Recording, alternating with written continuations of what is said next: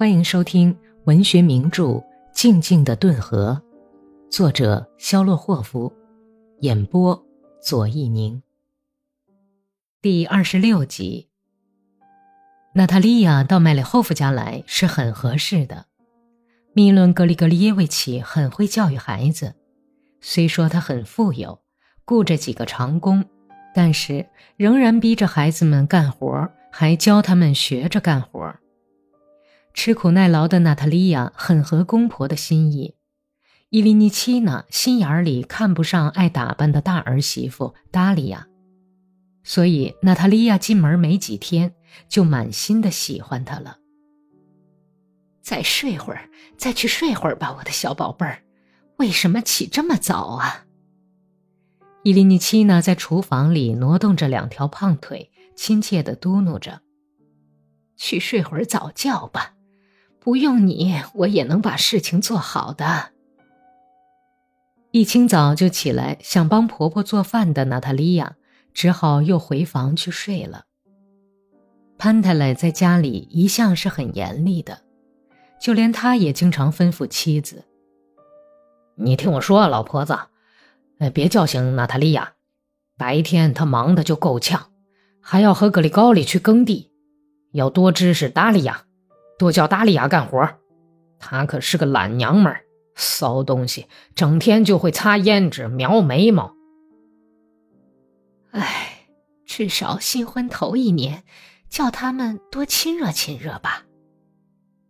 伊利尼奇呢，叹了一口气，想起了自己在操劳中度过的艰苦的一生。格里高利对新婚生活渐渐有点习惯了，可是过了三个星期以后。忽然又怕又恨地感到，他和阿克西尼亚的关系并没有彻底斩断，还留下了一点什么东西，就像心上扎的一根刺，而且这根刺他一下子还拔不掉。在新婚纵情的日子里，他也曾对此满不在乎地想：伤口会长好的，会忘掉的。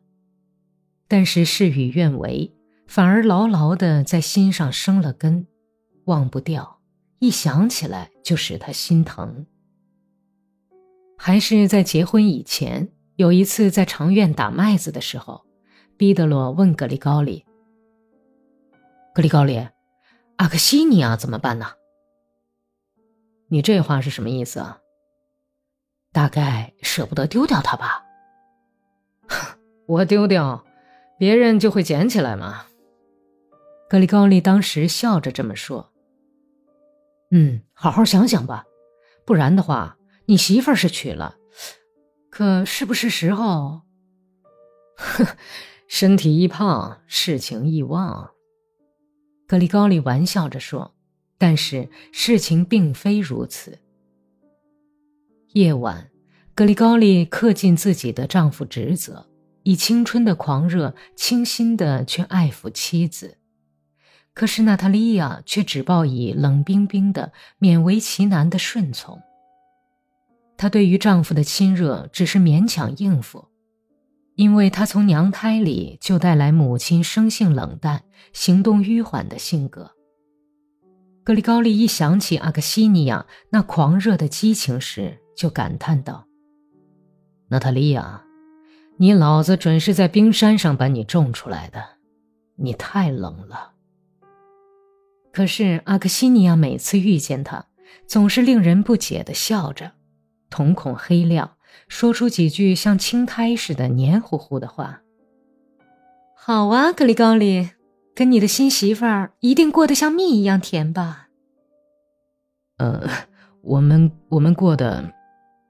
格里高里支支吾吾的应答着，他总是想赶快躲开阿克西尼亚亲热的目光。看来斯蒂潘已经跟妻子和好了，他已经不常到酒馆里去了。有一天傍晚，在长院里，他扬着麦子提议说：“来，阿克西尼亚，我们唱支歌好吗？”他们靠着落上了一层尘土、已经打完的麦秸堆坐下来，斯蒂潘唱起一支军歌，阿克西尼亚用浑厚的喉音跟他合唱起来。就像他婚后最初几年那样，唱得十分和谐。那个时候，他们从地里回来，田地蒙上一层玫瑰色的晚霞。有时候，斯基潘在车上摇晃着身子，唱起古老的民歌，歌声悠扬悲凉，就像是一条漫长的、荒无人迹、长满车前草的草原大道。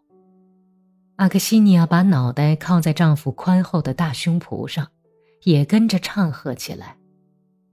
两匹马拉着吱扭吱扭的四轮大车，摇晃着车辕。村子里的老头们远远就听见了歌声，赞不绝口。斯基潘娶了一个好嗓子的老婆。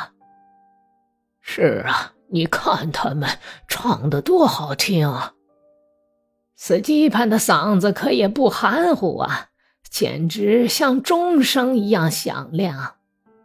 老爷爷们坐在墙根的土台上。目送着即将逝去、晨雾弥漫的紫红色的晚霞，隔街交谈起来。又唱起顿河下游的歌了。是啊，去世的吉留什卡很喜欢这支歌。格里高利夜里经常听到阿斯塔霍夫家两口子的歌声。在打麦子的时候，他看到阿克西尼亚仍然像从前那样自信。好像是很幸福，至少他觉得是这样。斯基潘和麦利霍夫家的人见了面，连话都不说。他拿着叉子在长院上来回走动，干起活来，下垂的宽肩膀直摇晃，偶尔对妻子说几句玩笑话，逗得阿格西尼亚笑起来，黑眼睛在头巾下闪烁。她的裙子不停地在格里高里那闭着的眼前飘舞，一股神秘的力量扭着她的脖子，把她的脑袋转向斯基潘家的长院。格里高利没有理会娜塔莉亚，一面帮着潘泰来堆麦捆的台子，一面用既伤心又嫉妒的目光追逐着丈夫每次不由自主地投过去的视线。他也没有看见，毕德罗虽然在赶着马打长，却不断的在打量着他，皱起脸在暗自发笑。石头碾子在地上滚动着，发出沉闷的轰隆声。格里高利的脑子里闪过一些模糊的念头，他竭力想捉住那些很容易从意识中划走的思想片段，可是枉费心机。打麦声、赶牲口的吆喝声、鞭子的尖啸、哒哒的风车声，从远近的长院上传出来，又在草场上消失了。秋收后富足的村庄蜿蜒高居在顿河岸上，安逸地沐浴在凉爽宜人的九月阳光中，就像一条横在大道上的珠光灿烂的长蛇。在每一家篱笆围着的院子里，在每一座房子的屋顶下，生活都像陀螺一样在旋转着，每家都过着各不相同、又苦又甜的日子。格丽莎卡爷爷受了凉以后，正在闹牙痛，被耻辱压倒的谢尔盖·普拉托诺维奇的手巴掌里揉搓着分向两边去的大胡子，在独自哭泣。牙齿咬得咯吱咯吱直响。斯基潘心怀对格里高利的仇恨，他夜夜睡梦中那铁一样硬的手指头都在抓撕破旧的被子。娜塔莉亚跑到板棚里，扑在牛粪堆上，浑身颤抖着缩成一团，为了自己被玷污的幸福而哭泣。霍利斯托尼亚在集市上把一条小牛犊给卖掉了，良心正受着折磨。格里高里正在为不能得到满足的欲望和又复发的创痛而唉声叹气。阿克西尼亚一面和丈夫亲热，一面又用眼泪浇着熄灭不掉的憎恨他的火焰。被磨坊开除的磨粉工达威德卡。整夜整夜地坐在沟的土坯小工房里，沟的眼睛里闪着凶光，说道：“哦，不不不，不行，很快就要把他们的血管割断。